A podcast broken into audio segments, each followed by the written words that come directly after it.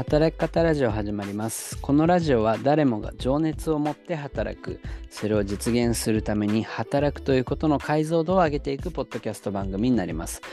今日も働き方エヴァンジェリスト田中健志郎が皆さんの眠りをすをゆったりとしたトーンでお話しさせていただきます。いつもお聞きいただきありがとうございます。はいということで、えー、先週はですねインドという国について説明をしてみました。はい、このインドという国をですね、ビジネス観点、働くという面からですね、えー、少し調べてみるということをやってみました。はい、インドで働くとか、インドでビジネスをするなんて考えたこともない方が多いんじゃないでしょうか。はい。まあそういった中でですね、やっぱり、えー、これからですね、アメリカ、中国の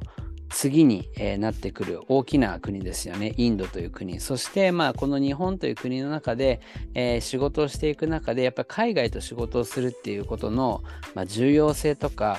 関わる人の多さっていうのはどんどん増えていくんじゃないかなというふうにもやっぱり最近ねこういった国際情勢とかあの円安の世の中とかですね含めてまあ感じる中でですねインドという国もなかなか無視できないんじゃないかということで取り上げさせていただきましたはい、まあ、なかなかねあのイメージ湧きにくい国だからこそしっかりとウォッチしていくことが大事なんじゃないかなと思いました。あの今、え、アグレスという会社のあの農業法人のインスタグラムのフォロワーですね、引き続き、え、インドの、え、方が一番多くフォローいただいているということで、やっぱりこの人口の多さと勢いの多さっていうのも感じる、え最近でございます。はい。ぜひ気になる方は僕と一緒にですね、インドについてまた調べて、えー、っていただけるといいかなと思います。はい。ということで今日はですね、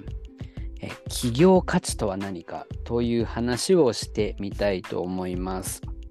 はい。えー、この働き方ラジオではですね、主に、ま個人の働き方みたいな観点と、もう一つは会社や組織の働き方とか、まあ、その企業について、え、扱うことが多いんですけれども、今日は後者ですね、企業の話をしていきたいと思います。はい。参考にする書籍もありまして、ワクワク会社革命という書籍。これは株式会社バリュークリエイトの、えー、三富正弘さんが、えー、書いた、えー、この書籍をですね、参考にさせていただいて、三富さん最近もですね、え、もう一つ書籍をあるんですけど、見えない資産経営という書籍もですね、より詳細で、えー、面白い書籍かなと思っております。まだあのしっかり全部まで読めてないんですけれども、えー、ぜひ参考にしていただくといいかなと思います。はい。では早速ですね、本編に入っていきたいんですけれども、えー、企業価値とは何かはい。皆さん考えたことありますか？はい。あの、なかなかね、あの、いきなり抽象的な話で分かりづらいんですけれども、そもそも会社っていうのは、企業価値っていうものを大きくしていくことが、まあ、大きな目標になっていくというふうに、えー、三富さんは言っているんですね。えー、企業価値、まあ、企業が世の中に提供する価値、あるいは生み出す価値、はい、社会においてその企業が存在する意義みたいなものがこの企業価値っていうものなんじゃないかなというふうには思っています。はい、じゃあその企業価値ってどうやって測るの？みたいな部分ですよね。はい。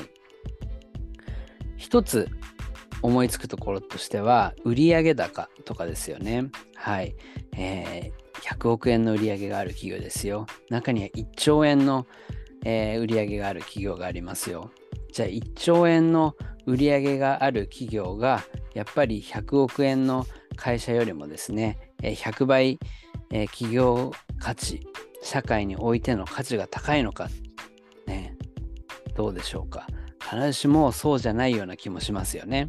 はい。やっぱり売り上げがまだまだなくても、世の中にすごく期待されてる企業とかっていうのもありますよね。ってなってきた時に、じゃあ企業価値ってあれかなって思いますかね。時価総額っていうところですよね。時価総額っていうのは、えー、株主からのこう期待も含めてですね、えー、株価というところにその企業の価値が反映されて数値化されていったものですね。なんで株価が上がっていくと時価総額っていうものがま上がっていくというところですね。じゃあ時価総額イコール企業価値なのかっていうとこれもそうではないとえー、三富さんはおっしゃっているんですよね。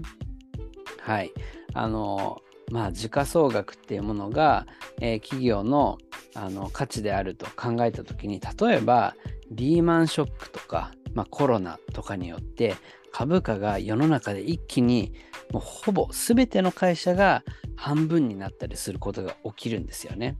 ってなった時にそういうことが起きた時にその会社が社会において生み出している価値とか社会における存在意義みたいなものが半分になるんですかっていうところ、うん、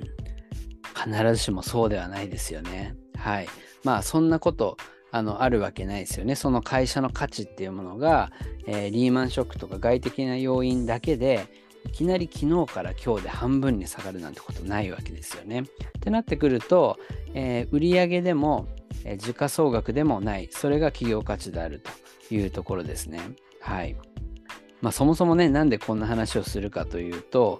自分が働いている会社あるいは自分が経営している会社関わっている会社の企業価値を高めていけるっていうことが、えー、重要になってくると。なのでもちろん売り上げをね上げるとか時価総額を上げるように自分が動くってことも大切なんですけどもやっぱりこれからの時代は特にですね、えー、この企業価値を高められる人材が企業にも求められるしそういったことに成功した会社が生き残っていくということになるかなと思います。はい。ということで、早速ですね、企業価値とはじゃあ何なのかっていうところなんですけども、まず、企業価値を作っているところとして、えー、見える資産と見えない資産があるというふうに言ってるんですね。この2つを理解することが大切ですよと。はい。で、見える資産は何かっていうと、さっき言っていたような、まあ、売上からくるえー、営業利益みたいな、まあ、本当にお金とかですよね。お金みたいなものとか、まあ、それこそ株価とか、そういった、ものは、まあ、見える、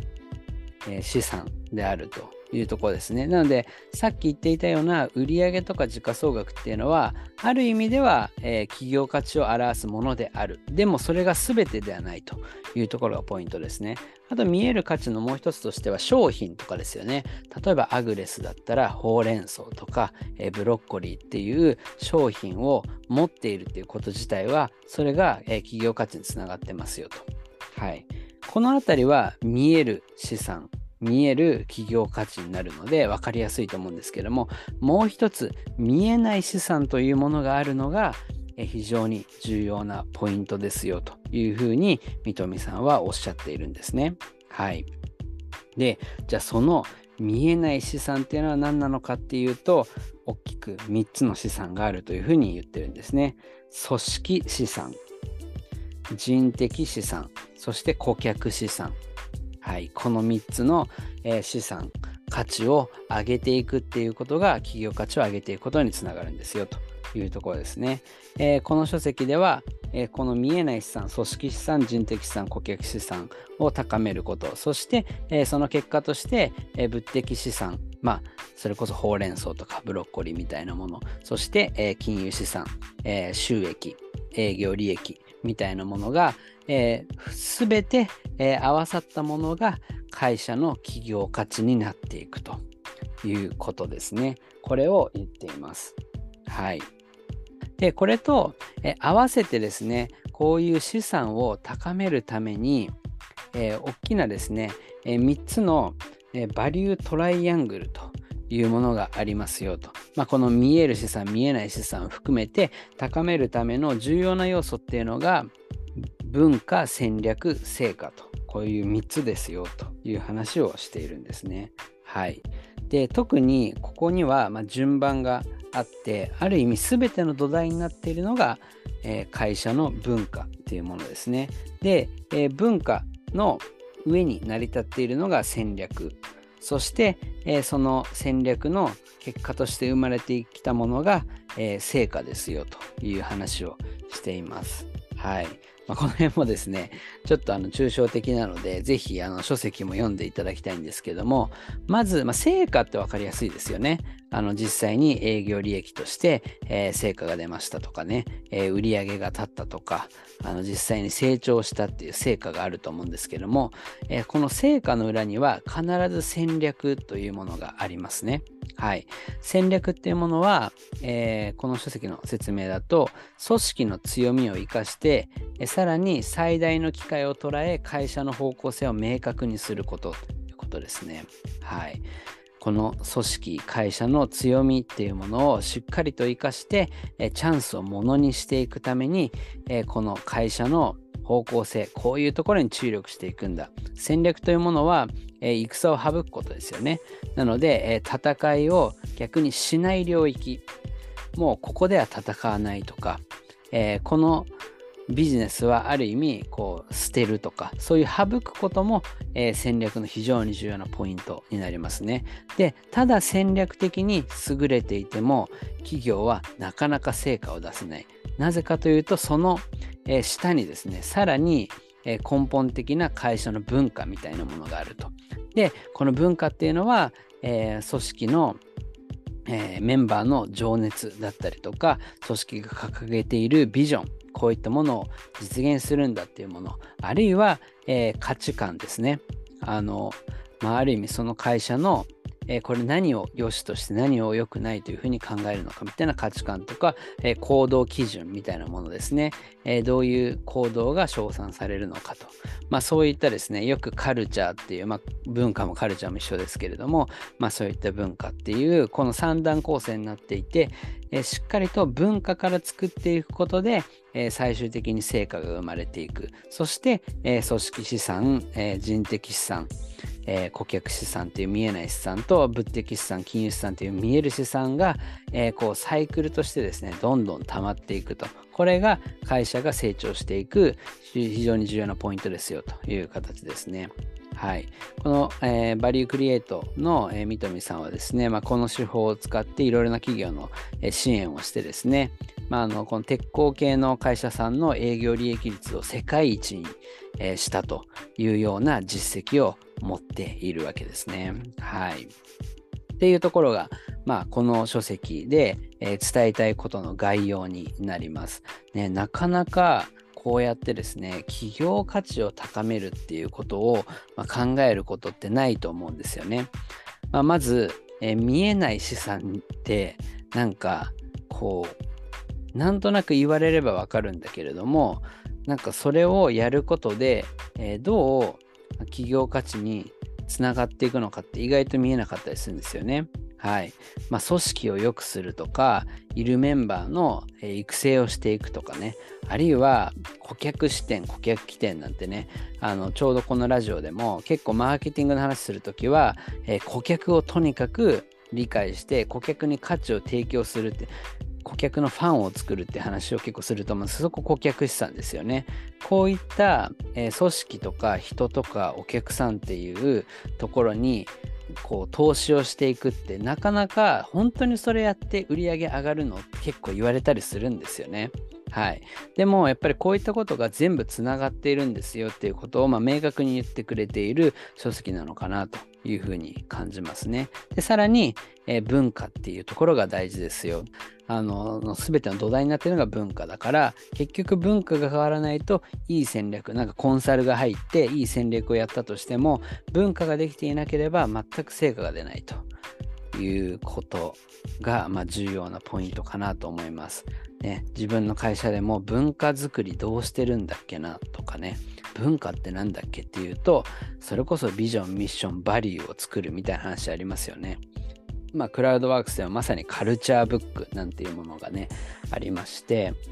いわゆる本当にこうバリューっていう行動指針っていうものがえー、書かれていてそれぞれがまどういう意味を持っているのかっていうことだったりとかあとはいろいろなこうポリシーっていう形で、えー、行動基準ですね、え、こういう時にどういうふうに判断することが望まれているのかっていうのもしっかりと説明されていたりとかあるいは、えそういったメンバーのこうマインドですねこういうマインドを持っていきましょうみたいなことが言語化されていて、え、その研修をやったりとかも結構するんですこれはま文化づくりなんですよね結局この文化っていうものが、え、全ての土台になって、え、その上で正しい戦略が作られてでちゃんと成果になっていくというところはやっぱり改めて重要なんだなということがまあ、あの僕なんか結構おさらい的にですね、理解することができました。はい。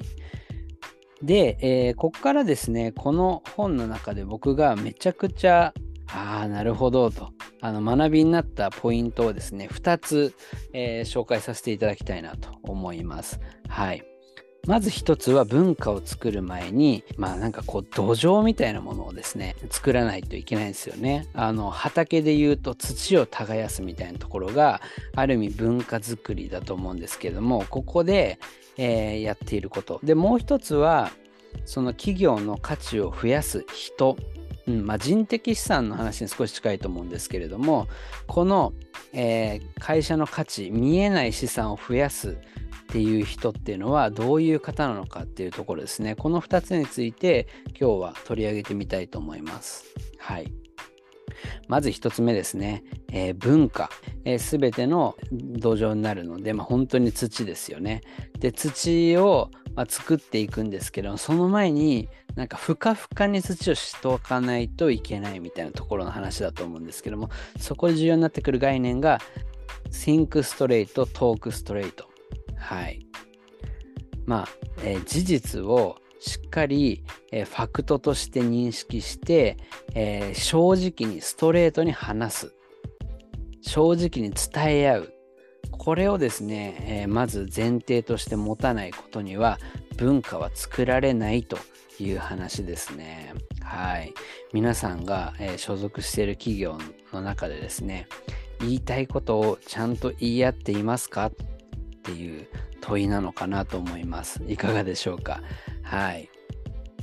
意外とですね、まあ、やっぱ組織が大きくなってきたり新しいメンバーが入ったりあるいはすごく、えー、トップとか上司が強かったりするとなかなか正直に伝え合うことができないなんてことありますよね。なんか裏でこそこそあの、まあ、悪口というか会社のちょっと良くないことをね 言っていたりとかでも表立ってはあの言わないみたいなねことって結構あるんじゃないかなと、まあ、全てがもう絶対悪いとは言わないんですけれども結局さっき言ったようなビジョンを作るとかバリューを作るとかそれを浸透させるとかっていう文化づくりがあったとしてもその前に正直に言い合える環境がないことにはやっぱりあのそういった、まあ、その文化っていうものも浸透していかないっていうんですよね。はい。